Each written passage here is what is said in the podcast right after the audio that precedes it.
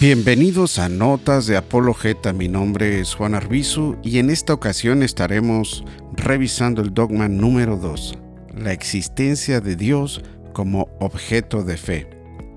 La existencia de Dios no es solo el objeto de conocimiento de razón natural, sino que también es objeto de la fe sobrenatural.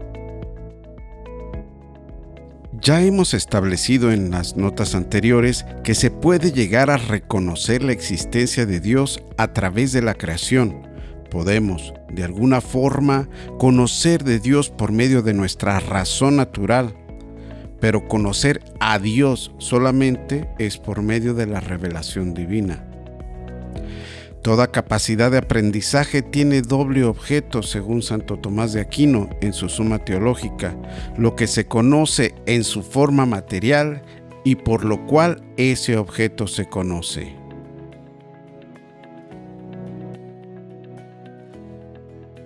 En una entrevista hecha al reverendo padre Fray Antonio de San José, carmelita descalzo que vivió por los años 1700, para un panfleto llamado Compendio Moral Salmaticense de Pamplona, España, respondió de la siguiente manera a esta pregunta. ¿Cuál es el objeto de fe? Respondió él. Es de dos maneras, porque uno es material o formal quod y otro es formal quo. El objeto formal o material quod primario es el mismo Dios y todas las verdades que se creen de Dios.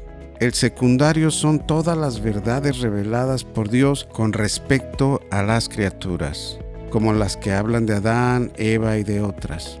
El objeto formal quo o razón formal sub qua es la primera verdad obscure relevance o la revelación formal.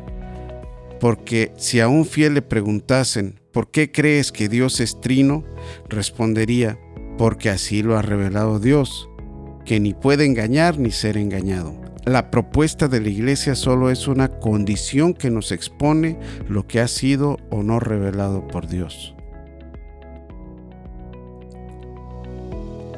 Toda disciplina científica se define por su objeto.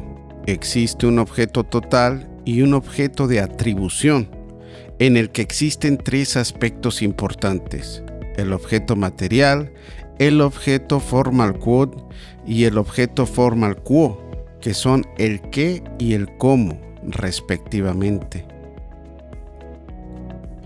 Si consideramos la razón formal del objeto, dice Santo Tomás, esta no es otra que la verdad primera, ya que la fe de que tratamos no presta asentimiento a verdad alguna, sino que porque ha sido revelada por Dios y por eso se apoya en la verdad divina como su medio.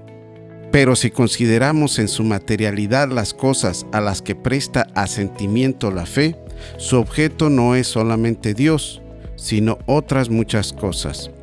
Y estas cosas no caen bajo el asentimiento de fe, sino en cuanto tienen alguna relación con Dios, es decir, en cuanto son efectos de la divinidad que ayudan al hombre a encaminarse hacia la fruición o felicidad divina.